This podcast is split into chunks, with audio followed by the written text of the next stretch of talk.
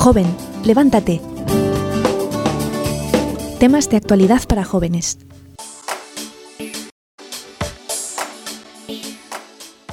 Entonces, hoy día venimos, es que he visto que han publicado, hermana, el tema de santa sobriedad.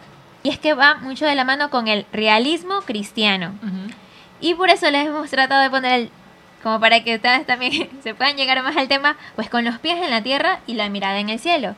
Porque muchas veces, pues como vemos diferentes tipos de, de personas con sus diferentes criterios y opiniones, pues también nosotros podemos estar viviendo el catolicismo de diferentes maneras, ¿no? Pero, claro, lo opuesto a este realismo cristiano, que te invita mucho a no, no ser exagerado, no ser un idealista, no ser un sentimentalista, no negarte a, a tus debilidades, a tus limitaciones, y tampoco negarte a las ataduras que ya tienes en sí.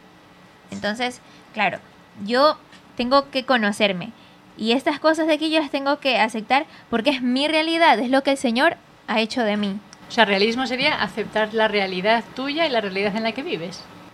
Pero no solo como o sea, aceptarla porque, porque yo, porque yo lo, lo, quiero y ya está. Y soy orgulloso de ello porque todo está bien. Sino también por aceptarlo porque es lo que Dios ha puesto en mi vida. Porque yo no soy Dios para hacer de mi vida como yo lo quiero, moldear, moldear mi realidad a mi manera, sino porque soy criatura. Y entonces Dios ya ha puesto eso y ha permitido estas cosas para mí. Y lo que le ha permitido es bueno, ¿no? Exactamente, porque todo lo que viene de la mano de Dios es bueno.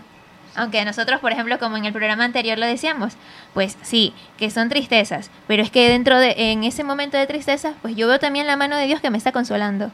Y ese consuelo es perfecto. Aunque el, aunque el panorama, pues, se vea como difícil. ¿Qué es lo opuesto al realismo, como decías? Decíamos que era la exageración.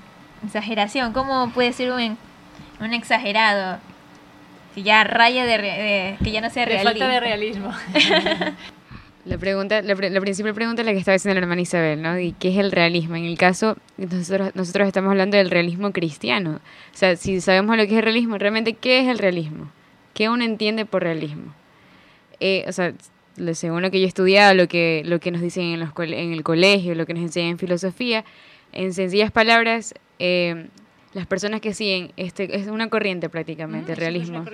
Una corriente, una corriente, filosófica y literaria que se basa en creer solamente lo que se puede aprender, o sea, lo que se puede captar con los sentidos, con la vista, con el olfato, con el tacto, etcétera. Cuando las personas se quedan simplemente en ese aspecto, están, no están eso sería lo opuesto a lo que se conoce como el realismo cristiano, que es lo que ya mismo vamos a tratar de, del tema. Pero el realismo es eso, creer solamente lo que uno puede captar. El realismo, no el realismo cristiano. El realismo cristiano no se limita al realismo, digamos, sensorial, ¿no? De solo creo lo que puedo captar, lo que puedo ver, sino que el realismo cristiano sería también realismo o no, o es ya creer en fantasmas, ¿no? Creer en cosas que no se ven. ¿Podemos decir eso? Limitando, ¿no? Lo que es el realismo y lo que puede ser el lo que la gente puede entender por realismo, pero en realidad no es realismo. Realismo cristiano, tal y como lo estabas explicando antes, Génesis, me parece como que sería que un cristiano, ¿no? Para poder avanzar y progresar en la vida tiene que tocar tierra, ¿no? Lo que decías tú, ¿no? Los pies sobre tierra yo lo comparo, ¿no? Pues si uno, claro, mientras uno pisa tierra uno puede avanzar, no puede caminar, pero si uno está suspendido en el aire no puede, no puede avanzar porque no hace pie. Eh, entonces, el realismo consiste que si yo quiero progresar, podría ser, ¿no? Cristiano. Si yo quiero progresar y avanzar en mi vida espiritual y en mi vida cristiana, tengo que tocar tierra, yo tengo que tener los pies sobre la tierra.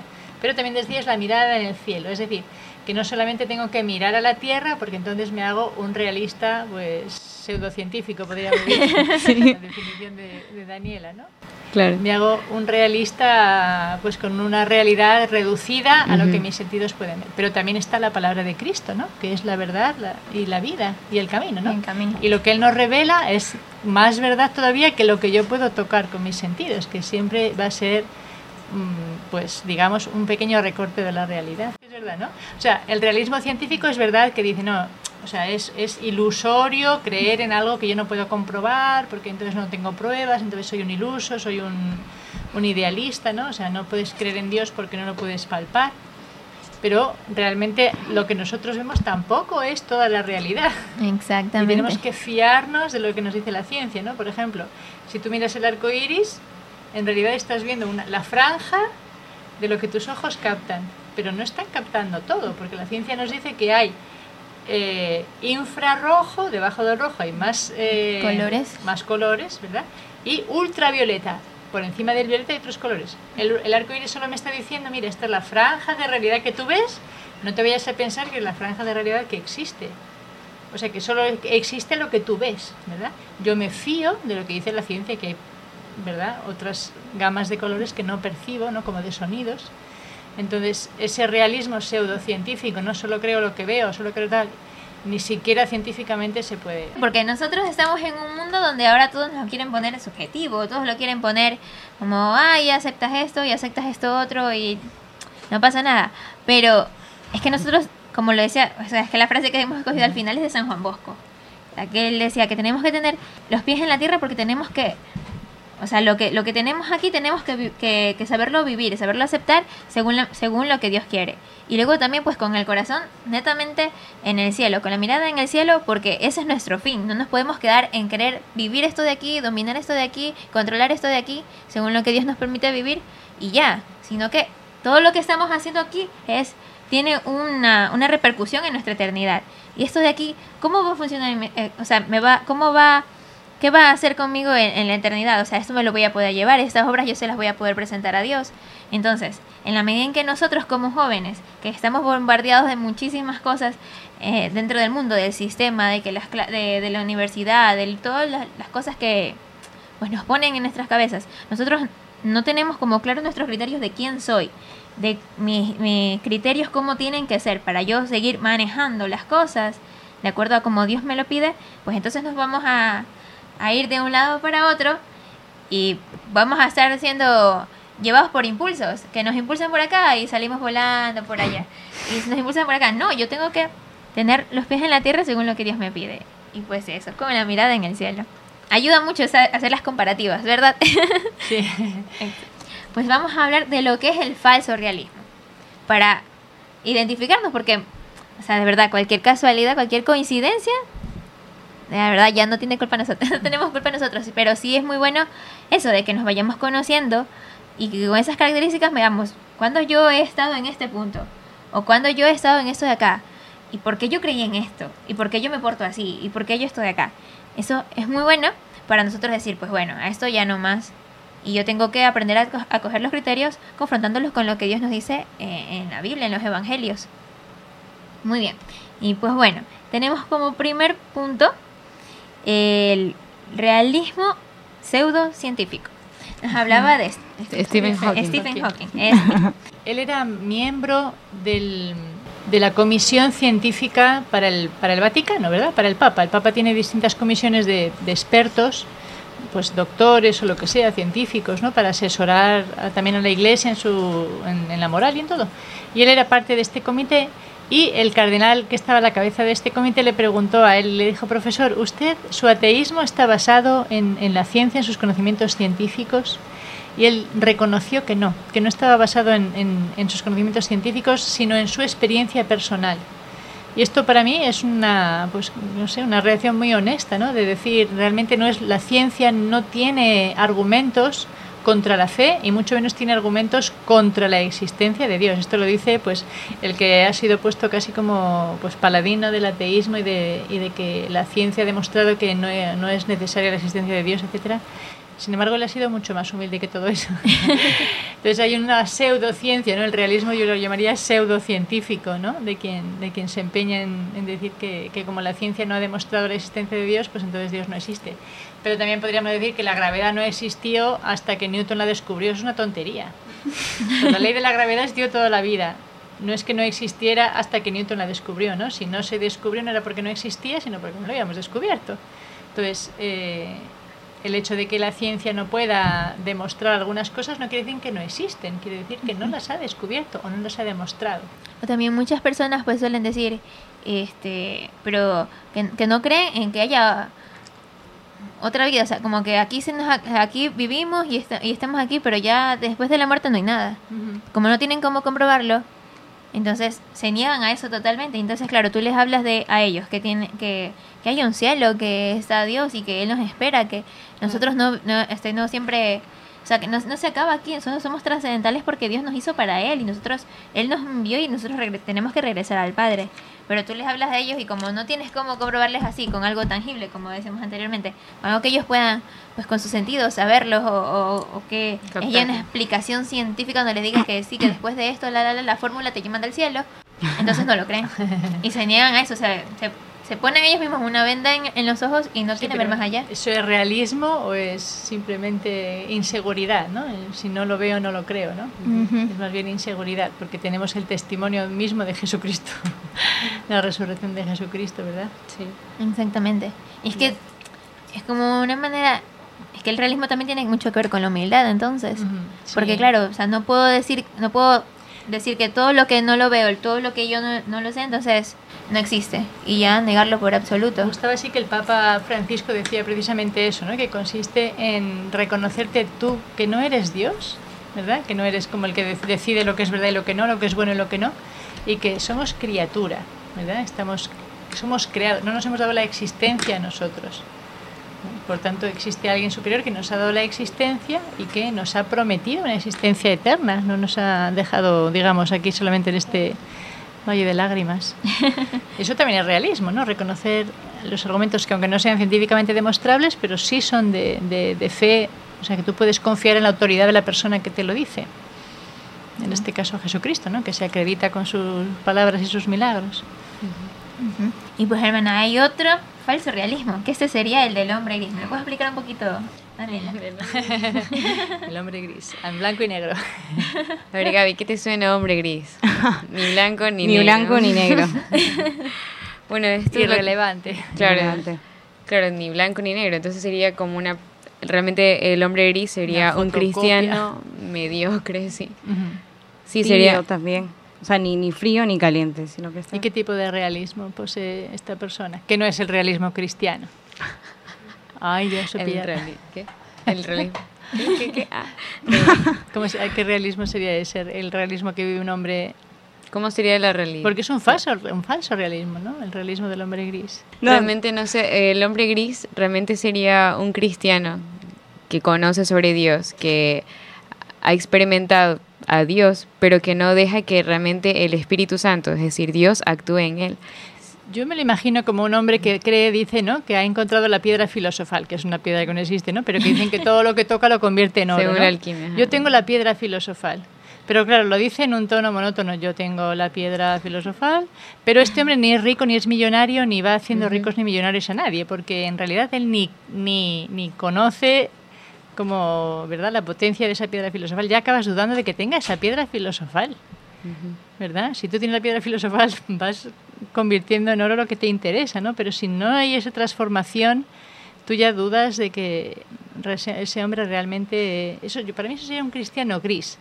Pues sí, sabe que la verdad os hará libres, pero no tiene...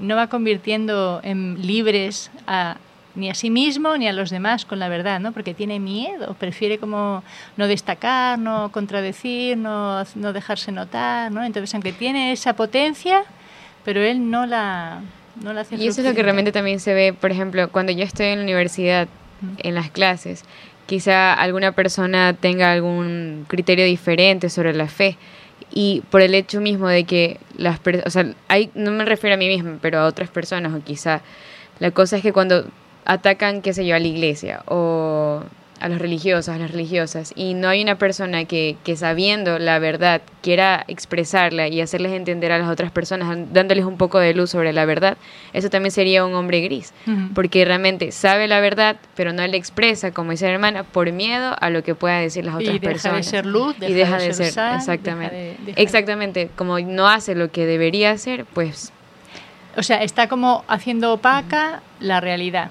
Puede ser que crea en la realidad, pero la está haciendo invisible para los demás, con lo cual es un realismo de papel. Terrible. No es blanco ni negro, es gris. o sea, es como en un neutro, pero que Que no va a ningún lado, de verdad. irrelevante, claro. Aunque, digamos, la cobertura, pues diga cristiano. el otro terrible del programa del día de hoy es aquel hombre pseudo espiritual. Pero dice espiritual. ¿Qué pasa? Pues que es un falso espiritualismo. Quiere decir que él dice, sí, yo tengo que perfeccionarme, yo tengo que ser como Dios quiere, pues yo no tengo que ser soberbio, tengo que ser humilde, yo no tengo que, que ser vanidoso, tengo que ser modesto, tengo que ser sencillo, pero con mis medios. Porque como yo todo lo puedo, yo todo lo puedo, entonces yo veo los medios, yo veo cómo lo hago y yo sigo. Y lo alcanzaré. Entonces, claro, como esa persona no se conoce totalmente, ¿qué hace? Comienza a, a dibujar en su cabeza pues a ver, entonces yo me voy a poner esta virtud con esta de acá y voy a quedar perfecto, de verdad. Y claro, como es que no te conoces, entonces no ves que, que o sea, que no, no vaya solo, solo en cuanto a tus expectativas, como a lo que tú quieres, sino que, a ver, tú necesitas salvarte, necesitas ser salvado. Entonces, el Señor, que es el que te creó, es el que te puede indicar quién eres tú. Y entonces, a partir de ello, tú comienzas a trabajar de la mano de Dios con su gracia para hacer lo que Dios quiere de ti, no lo que tú te quieres hacer, no la imagen que tú quieres tener de ti, ¿verdad, hermana? ¿Tú me, me hace pensar, en Santa Teresa de Jesús, ¿no? Que decía, obras, hermanas, obras, eh, ¿cómo decía? obras, hermanas, obras. Mm. Es decir, que yo estaba pensando ¿no? que pueden existir, sobre todo ahora, el tema de la espiritualidad, de lo espiritual. Yo estaba pensando cómo hay veces que lo espiritual te saca del mundo real, ¿no? Porque yo tengo mi creencia en que si ángeles, que si en cosas por así, energías o cosas ya de parapsicología, ¿no? O, o mis devociones medio pseudomísticas de no sé qué, pero no tengo obras, no tengo virtudes, no, no soporto o me creo superior, me, me, me soberbezco o realmente es que me alejo del mundo, ¿sabes? O sea, no me preocupa la pobreza, no me preocupa la necesidad, porque yo prácticamente me evado a un mundo pseudo espiritual. ¿verdad? Donde allí soy un angelito, no sé, no sé.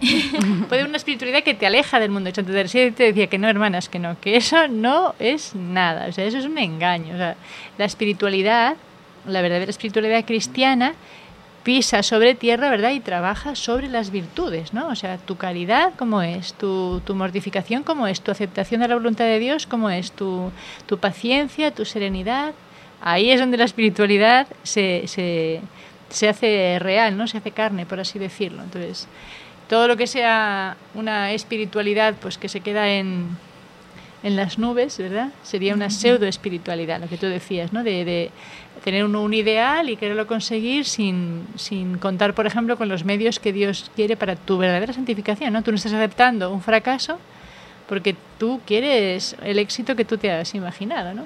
Exactamente, y es que hay muchas características pues de esta persona, tal vez para que nosotros podamos ver también y examinarnos, hacer un examen de conciencia y decir, pues bueno, yo también he caído en estas cosas, como por ejemplo, confundir el deseo de corrección por un santo celo. Entonces yo yo quiero ser un esposo bueno y entonces tengo a mi esposa, pero es que ella no tiene esto, esto, esto y el otro, entonces yo estoy ahí. Oye, es que tú deberías de ser así, tú deberías acá, mira las otras, ellas se portan así, esto, esto y el otro. Y entonces, en vez o sea, yo debería eh, ver a mi esposa como la persona que el Señor ha puesto a mi lado y contemplarla ante Dios. Pues estas son las cosas que ella, eh, sus, sus defectos, sus limitaciones. Sus limitaciones. Pero no es que yo debo atacar y querer yo cambiarla según malo, sino a ver, esas son sus limitaciones, pues entonces vamos a ayudarnos juntos, porque somos una sola carne, para llegar al cielo. Y no atacarle y recriminarle y recriminarle y recriminarle.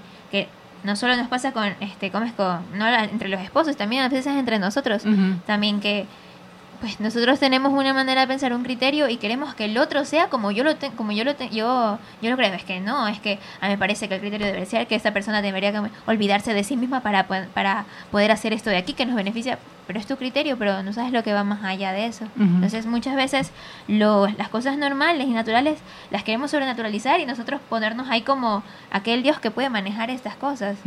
O se desvía la intención también, ya no es como lo que Dios quiere, sino lo que yo quiero. O sea, yo quiero que esa persona sea así, que se olvide de sí misma o que viva tal virtud, pero no para mayor gloria de Dios, sino porque yo, como yo convivo con ella, pues ella tiene que comportarse así para yo sentirme bien y llevar la fiesta en paz. O, sea, se desvía esa intención. O con tu propia vida, ¿no? Tu intención. Yo, Dios me pide no alejarme de mi familia, no alejarme de mi país, o no, o no dejar mi profesión. Bueno, pues es eso lo que Dios quiere o lo que tú quieres, que lo disfrazas de, ¿sabes? Pseudo espiritualmente lo disfraces de voluntad de Dios. las máscaras es porque el, eh, honrar padre y madre pues dice el mandamiento. Y entonces si yo me caso y ahora mi papá pobrecito abuelito él qué va a hacer de su vida si yo lo dejo solito no mejor nos vamos a vivir con mi esposo a la casa de mis padres. Mientras que lo que dice el señor es el hombre dejará a su padre y a su madre y se unirá a su esposa y serán una sola carne. El señor manda la separación como una cosa mm, que no viola el cuarto mandamiento, porque el Señor no se contradice, ¿no? Pero cuando uno se casa, eso pasa por encima. Después, el matrimonio, no uno, el matrimonio debe asistir a los padres de uno y a los padres de otro.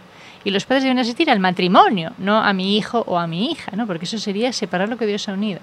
El realismo es, pues, lo que lo que es, lo que es, lo que es. lo que es, con los pies en la tierra. Porque al final todo esto, ¿no? Pues qué sería sino querer imponer al final yo mi propio criterio, ¿no? Pero eso sí, disfrazándolo de santa, ¿verdad? Voluntad de Dios, santa preocupación, santos mandamientos, pero al fin y al cabo sería la soberbia, ¿no? Mientras que el realismo, o sea, vivir realmente, o sea, es que hace falta como una ducha de realismo yo. Yo cuando pienso en eso digo, madre mía, es verdad, o sea, que vivimos muchas veces flotando en, en el espacio. en el espacio, en vez de pisar sobre tierra, ¿no? Porque cuando te enfrentas al realismo, yo creo que sí se detectan como todas esas enfermedades del espíritu, pues que no, que no te hacen avanzar, ¿no? En, en el, porque tú tienes que progresar en la vida cristiana, te vas a quedar siempre igual. Claro. Y otra característica también es la exagerada piedad sobre mí. O sea, que me victimizo y es que esta cruz que Dios me ha dado es demasiado, demasiado, pero aquí estoy. O el que me quieran también. Por ejemplo, tengo, digamos, un ejemplo, tengo un dolor de barriga, me echo a la cama.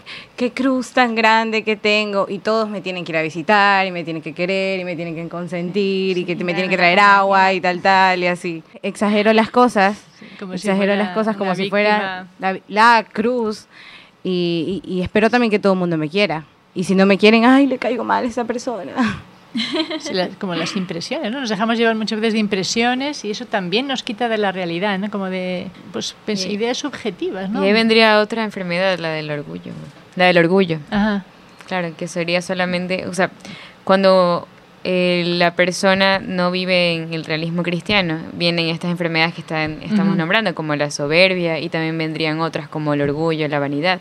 en el caso del orgullo, se refiere cuando las personas no pueden aceptar las cosas como son, sino que tratan de disfrazarlas porque eso les va a favorecer a ellos.